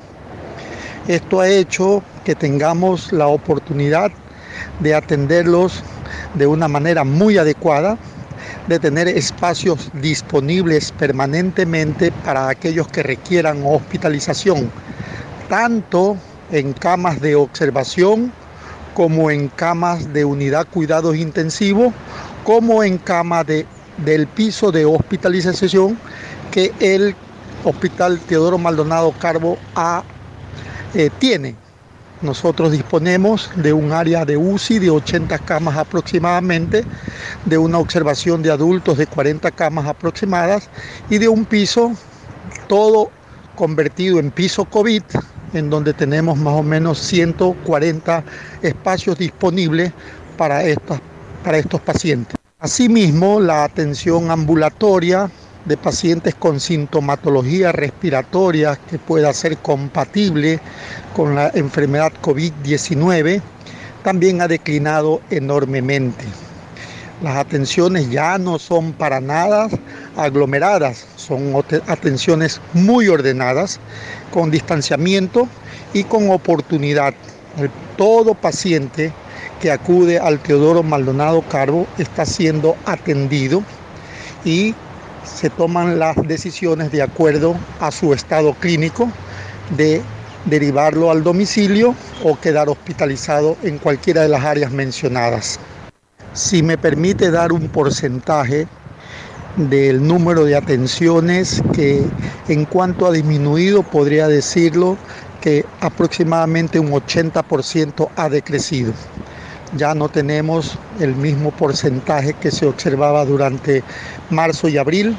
Eh, desde el inicio de mayo y finales de abril, pues esto ha, ha comenzado a decaer en ese porcentaje. Y esperamos que siga así y podamos de esta manera este, salir avante de toda esta situación dramática que hemos pasado. Además me permito a través de su medio decirle que el Hospital Teodoro Maldonado Carbo ha comenzado y está reaperturando todos los demás servicios que quedaron relegados por la situación de emergencia que pasamos. Muy bien, muy bien, gracias Carlitos, excelente eh, informe de lo que está ocurriendo en el Teodoro Maldonado Carbo. Doctor, ya en la parte final de la entrevista, su opinión, por ejemplo, ahora de lo que pasa por el sur y especialmente ya en un hospital del servicio público. Doctor. es muy importante, Carlitos, saludos. Eh, es muy importante lo que dice en un hospital público. Eh, era terrible lo que ocurría en el Teodoro Maldonado Carbo y lo sabíamos, lo sabemos por los mismos comentarios de Carlitos y de otras personas que trabajan allá y que estamos en una mesa técnica. Eh, pero ahora pues nos da mucha tranquilidad. Y como le digo, lo que, lo que se está buscando es que el sistema de salud no se sature. Cuando pasemos del semáforo no hay que asustarse eh, habrá un poco más de casos, pero ellos ya podrán atenderlo con tranquilidad. Miren la disponibilidad que tiene un hospital público. Eso es muy importante. Y lo que él dice, va, entiendo que el único hospital COVID que va a quedar, se nos informaron ayer también, era el hospital de Seibos. Y el Teodoro Maldonado poco a poco va a regresar a atender otras patologías que no se han atendido y que también deben constar en el número de fallecidos en exceso que tuvimos en el mes de abril. Eh, conozco de pacientes con cardiopatía hipertensiva que fallecieron porque no pudieron llegar a un hospital o no buscaron a tiempo atención de diabéticos, etcétera. Entonces todos esos pacientes van a ser ya atendidos en el servicio público. Es una noticia realmente extraordinaria, me llena de, de alegría la situación esta después de lo que hemos pasado.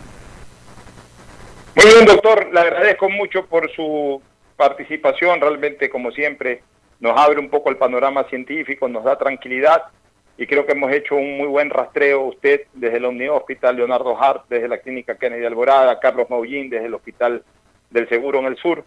Y el panorama es más o menos el mismo, ha disminuido la carga, hay más espacios disponibles en clínicas y en hospitales, se está reabriendo cada uno de estos centros de atención de salud para otras enfermedades que también agravaban la situación, porque en la medida en que la gente combatía el COVID, al mismo tiempo aparecían otras enfermedades que también generaban mortalidad. Bueno, en fin, vuelvo a repetir, y son claras señales de que estamos viendo la luz al final del túnel. ¿Cuántos kilómetros o metros faltan para llegar al final del túnel? No lo sabemos, pero ya vemos la luz. Ya no estamos en la oscuridad del túnel, ya estamos saliendo hacia la parte final en donde ya vemos luz más allá del túnel. Y eso es bueno para el país, eso es bueno para nuestra ciudad. Muchas gracias, mi doctor. Nos vamos a una pausa y retornamos de inmediato con otra entrevista y comentarios de Gustavo eh, González Cabal y de Fernando Edmundo Flores Marín Ferflón. Pausa y volvemos. El siguiente es un espacio publicitario apto para todo público. Somos ecuatorianos trabajando para la sociedad. Somos compatriotas comprometidos con cada uno de ustedes, solidarios, sin distinciones. Somos mestizos, indígenas, afros, cholos, chagras, montubios. Somos alasacas, cañaris, huancabilcas, araguros, minchaleños, quichuas, sáchilas, shuars. Somos monos, manabas, chullitas, lojanos, morlacos, guaitambos, ibarreños, guarandeños, sarumeños, amazónicos. Somos todos ellos. Somos ecuatorianos acercando a guambras, taitas, guaguas, pelados, ñaños, panas, amarres, brothers, yuntas. Somos como tú, camellando desde donde nos toca para salir adelante, luchando contra viento y marea, contra lo cierto e incierto, contra la adversidad, contra el miedo. Somos ecuatorianos conectando ecuatorianos. Somos Ecuador, carajo. CNT, trabajando para que te quedes en casa. Gracias a tu aporte a la seguridad social, el BIES tiene opciones para reactivarte Estás a un solo clic o llamada para tu préstamo quirografario emergente. Soluciones de pago hipotecarios en mora. Extender el tiempo de pago de tu crédito. Tu capacidad de endeudamiento ampliada y mucho más. Conoce todas las acciones del BIES en www.bies.fin.es o contacta a 1-800-BIES-7. El BIES está más cerca de ti, más cerca de todos. Aportamos al futuro. Listo. Con Banco del Pacífico acabo de pagar los servicios básicos sin moverme de donde estoy. ¿Quieren saber cómo? Con Agente Virtual Sofi. Con ella puedes hacer tus pagos de servicios básicos y televisión pagada. Consulta de saldos, pagos de tarjeta de crédito Pacificard bloqueos de tarjetas y mucho más. Agrégale en WhatsApp al número 0967 723442. Recuerda, cuentas con tu banco para hacerlo todo desde la tranquilidad y seguridad de tu hogar. Tu banco, tu casa, Banco del Pacífico, innovando desde 1972. Más información en bancodelpacifico.com.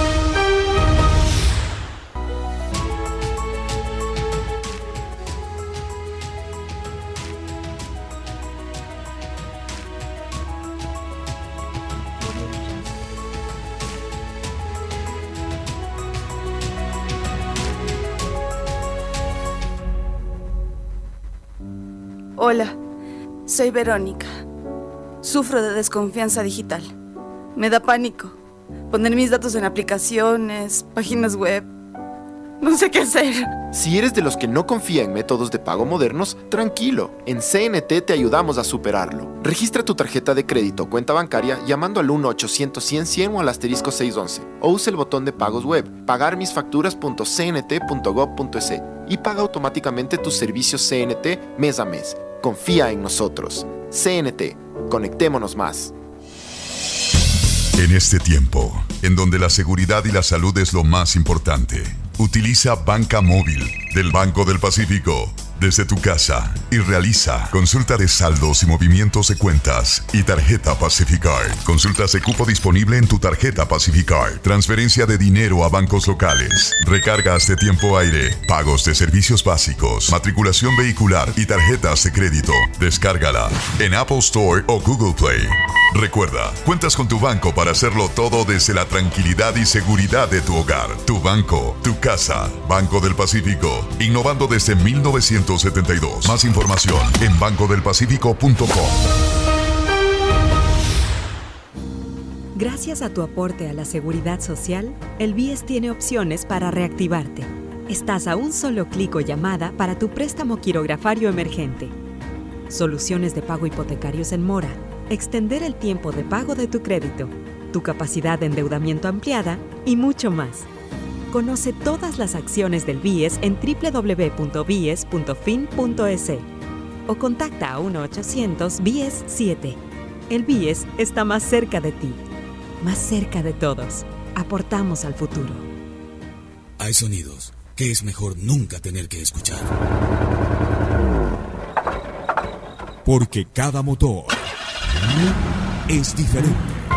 Desde hace 104 años, Lubricantes Gulf mantiene la más alta tecnología y calidad en línea de aceites para motores a diésel y gasolina. Está hecho con una fórmula especial para dar excelente protección a todo tipo de motores, evitando el desgaste prematuro de pistones, anillos y árbol de levas, ayudando a mantener limpio el motor y libre de depósitos que se forman por las altas o bajas temperaturas. Dele a su motor lo que se merece. Lubricantes Gulf, la más alta tecnología en lubricación. 104 años preservando la vida de su motor. Lubricantes Gulf.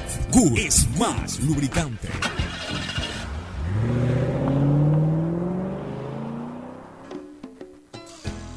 Fin del espacio publicitario.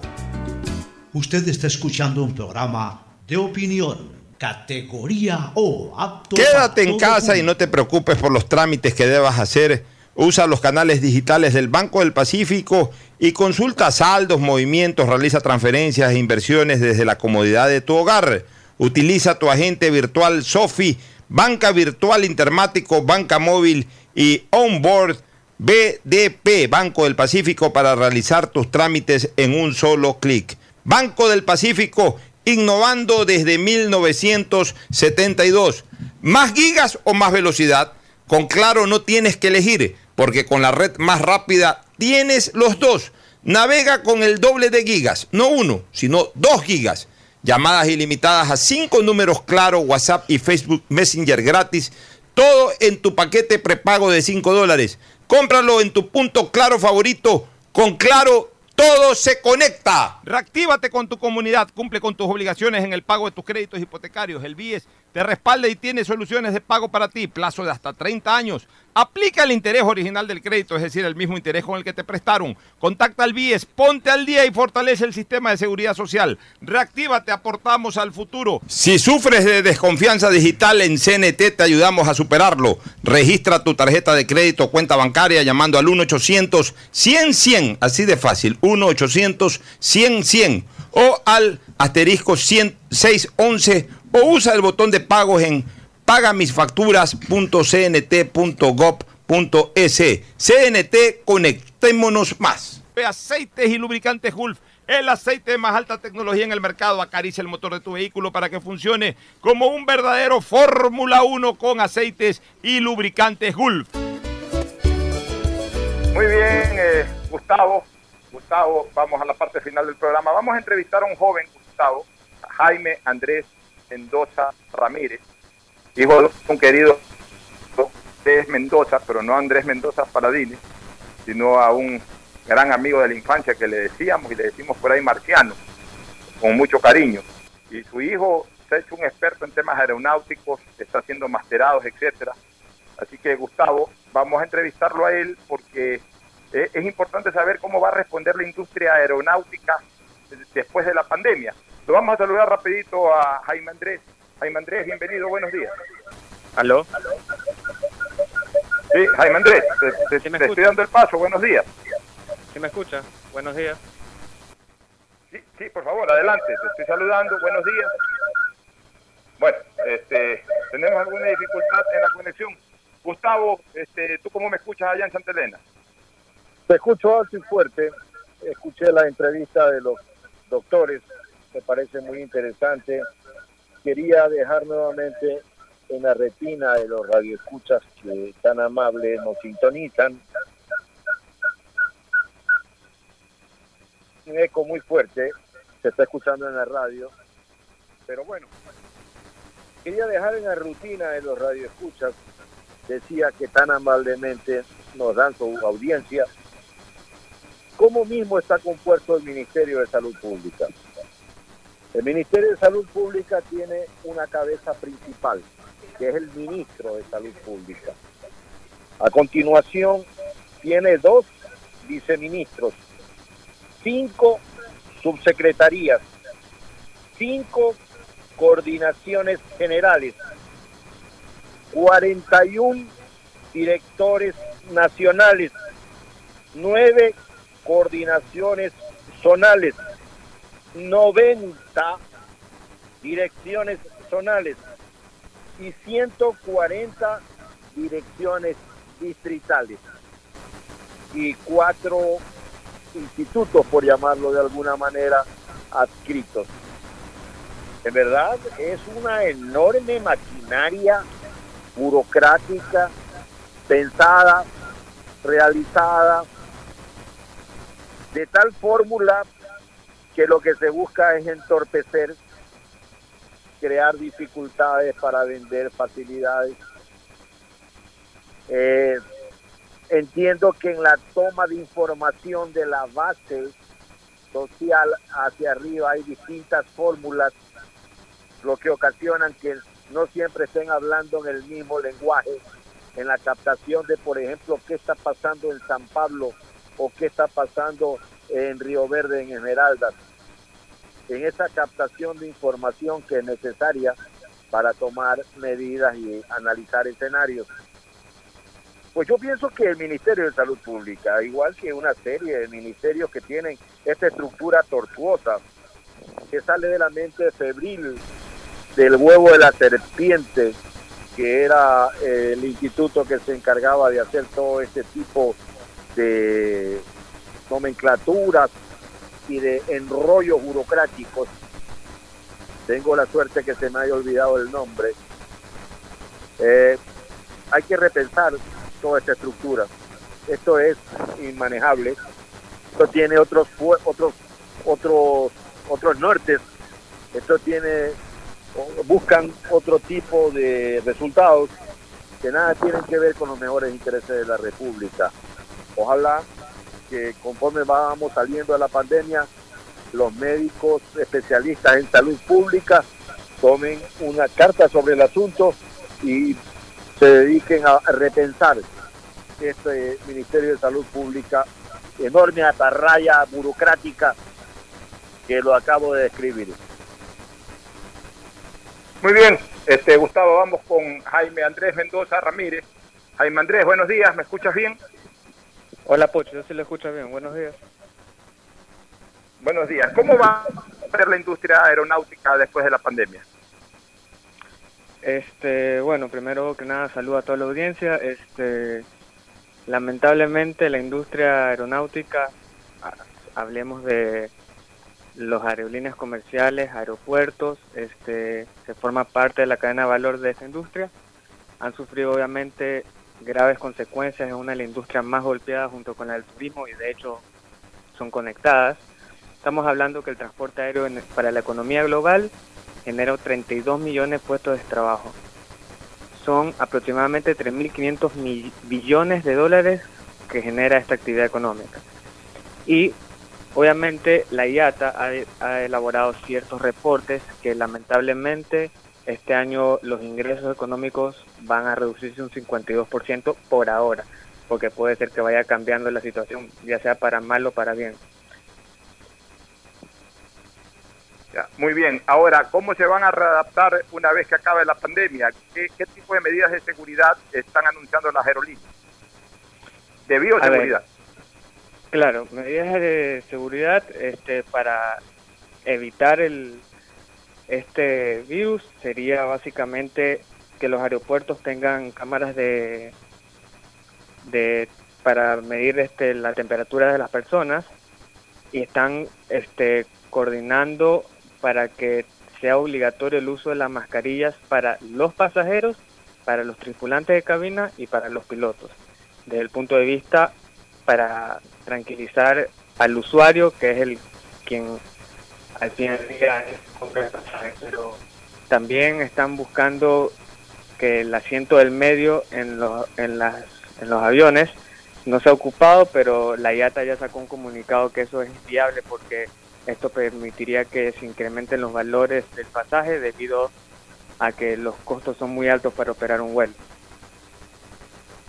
¿Cuál, ¿Cuál tú crees que vaya a ser la expectativa en torno a la reacción del turismo después de la pandemia? ¿Tú crees que haya mucha gente animada de aquí a diciembre a viajar o tú crees que la demanda va a bajar considerablemente?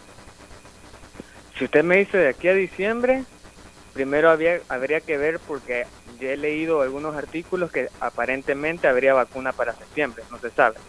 Yo creo que esto influiría bastante a favor del turismo, porque habiendo vacuna ya la gente se animaría a viajar. Pero dado el escenario de que no hubiera vacuna, yo creo que el turismo no va a reactivarse por lo menos hasta el próximo año. los viajes van a ser netamente por necesidad de la gente, ya sea por trabajo, por visitar algún familiar en específico, pero desde el punto de vista de turismo no creo que vaya a reactivarse sin una vacuna. Eh, incluso las aerolíneas, cuando, cuando ya puedan retomar las actividades, incluso lo van a hacer con, un, con una capacidad menor a la que lo tenían antes de la epidemia, de la, de la pandemia, perdón. ¿Cómo crees que será el costo? ¿Cuál crees que sería el costo de, de, pasajes? ¿Cómo estaría el mercado en cuanto a, a costos de los pasajes para viajar? Una vez reactivado el, la industria, al comienzo creo que por necesidad van a bajar bastantísimo los precios. De hecho, ahorita hay aerolíneas que inteligentemente están vendiendo pasajes para fechas largas, o sea, para octubre, noviembre, diciembre, a precios muy bajos y de hecho te dan la opción de que si por casualidad, por algún segundo brote, uno no sabe, otra vez no se pueda viajar, te dan la opción de cambiar el pasaje para otras fechas sin ninguna penalidad. Eh, todo esto debido a que necesitan flujo de caja. Hoy en día ya las aerolíneas, la mayoría tenían para dos meses de caja y estamos hablando que ya los dos meses ya están pasando y se están quedando, a excepción de las americanas que tuvieron ayuda del gobierno, este, ya se están quedando sin flujo de caja y es una estrategia comercial que ahorita les sirve. Pero al comienzo creo que va a haber un, los precios van a bajar, después se van a activar a como eran antes de la pandemia y ahí vamos viendo cómo va evolucionando el mercado, eh, esperando que haya una vacuna ya para, para el coronavirus. Ya, ¿qué, están pensando hacer los países para reactivar eh, nuevamente eh, la industria aeronáutica, para que vuelvan a volar? ¿Desde cuándo más o menos se escucha que los y, y de qué forma además los países van a reactivar la transportación aérea? A ver, por, por poner un ejemplo, este Copa Airlines, que es una compañía de Panamá, ya tiene planeado empezar este sus vuelos este el primero de junio, eh, porque ellos son una importante conectividad desde América del Sur con América del Norte, América Central y viceversa. Pero aún así lo están haciendo con una reducción máxima de su flota. O sea, por ejemplo, con Guayaquil Copa tenía cinco vuelos diarios, dependiendo de la estacionalidad, a veces tres, cuatro. Cuando era temporada alta lo subía a cinco. Y estamos hablando que lo van a hacer uno por día. Entonces, otros países como Estados Unidos este, no ha eliminado este, la industria internacional, o sea, el, tráfico internacional con América Latina y porque está viajando desde Brasil y Chile. De hecho, Trump esta semana dijo que está pensando cancelarlo también. Pero de ahí el tráfico doméstico se está moviendo. Hay otros países que dependen mucho de la, de la industria aeronáutica. Estamos hablando que, por ejemplo, Avianca este, aporta el 11% del PIB al, a Colombia. Entonces es una industria que necesita reactivarse porque hablamos muchos, muchos miles de empleos. Muy bien, Gustavo, ¿alguna inquietud sobre el tema con Jaime Andrés? Eh, sí, Alfonso. Jaime Andrés, buenas tardes. Buenas tardes. Con atención, de verdad, la industria aeronáutica tiene unas expectativas muy singulares que has hecho muy bien en analizarlas. Yo te felicito. en la misma línea quiero hacerte una pregunta. ¿Cómo ves nuestra línea, nuestra aerolínea de bandera, la famosa TAME, en medio de lo que tú también acabas de describir? Bueno, TAME creo que no es novedad, ha venido sufriendo en los últimos años un importante decrecimiento económico, ha tenido pérdidas año tras año, millonarias, pero desde el año pasado TAME ha venido reestructurándose, ha ido disminuyendo flota y manteniendo, y manteniendo la- los destinos, es decir, está aplicando más o menos, digamos, economía a escala, tratando de maximizar los ingresos y reducir al máximo los costos. Y de hecho, esta pandemia lamentablemente les dañó el buen plan que estaban teniendo porque esta reestructuración está enfocada a que TAME reduzca todo para volver a ir avanzando poco a poco a mejorar su, su operatividad, eh, no solo en términos de costos y, y- e ingresos, sino también desde el punto de vista de la operación del día a día, porque, o sea, tiene muchos, una estructura de costos de una compañía aérea, el 33% es el combustible.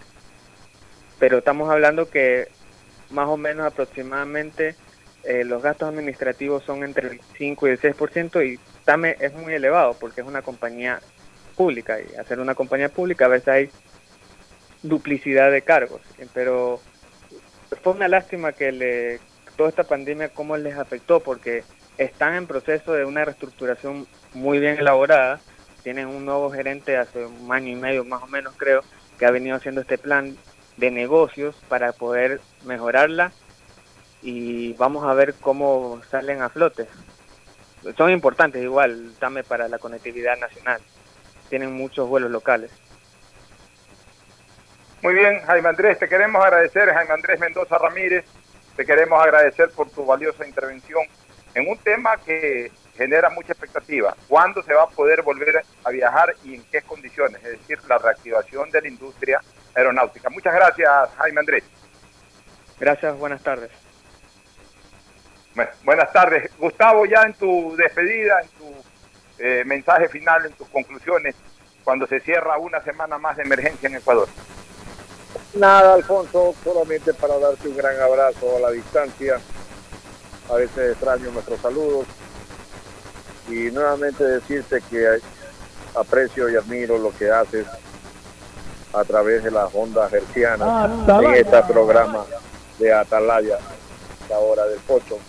Para mí es un privilegio que me permitas expresar con tanta libertad mi pensamiento y también es un privilegio compartir como que si fuéramos toreros que van a la suerte de la limón cuando dos toreros con un mismo capote torean el mismo asado, hacer este duro oficio. Muchas gracias, Alfonso. Cuídate mucho, cuida a todos, que Dios nos bendiga al Ecuador. Así es, Gustavo. Fernando Flores Marín Ferfloma en su mensaje final, una semana más de cuarentena y comenzaremos el próximo lunes otra semana más, Gustavo. Eh, Fernando. Así es, Pocho, cuarentena o cincuentena, como la quiera llamar, está extendida hasta el 24 de mayo, eh, donde se- ahí se dará a conocer si efectivamente se la levanta, si se continúa. Yo creo que ya ahí se va a po- ya levantar a semáforo amarillo, por lo menos, que permitirá una movilización un poco más amplia con apertura de cierto tipo de, negocios para ir poco a poco recuperando el ritmo no habitual de Guayaquil, pero poco a poco ir incorporando más comercio a la actividad de la ciudad. Eh, cuídense mucho, manténganse resguardados en sus hogares, esto todavía no ha terminado, si bien es cierto, ya ha pasado quizás la peor parte, ya estamos llegando hacia el final, pero todavía no termina. Ahora cuando más debemos cuidarnos para evitar que pueda haber un brote, un recrudecimiento nuevo de- del virus. Ya sufrió lo mucho, cuando falta poquito, cumplamos. Dios los bendiga. Así es, mi querido Fernando. Se habla entonces de que el 24 abre Guayaquil, el 19, el 18 abre San Borondón, o el 25 Guayaquil, el 18 San Borondón. Lo importante es que ya estamos cerca y no desacatemos. Como siempre les digo, es preferible estar 10 días más encerrados en una casa que durante toda una eternidad encerrados en una tumba. Ustedes deciden. Un abrazo, buenas tardes. Este fue un espacio contratado. Radio Atalaya no se solidariza necesariamente con las opiniones aquí vertidas.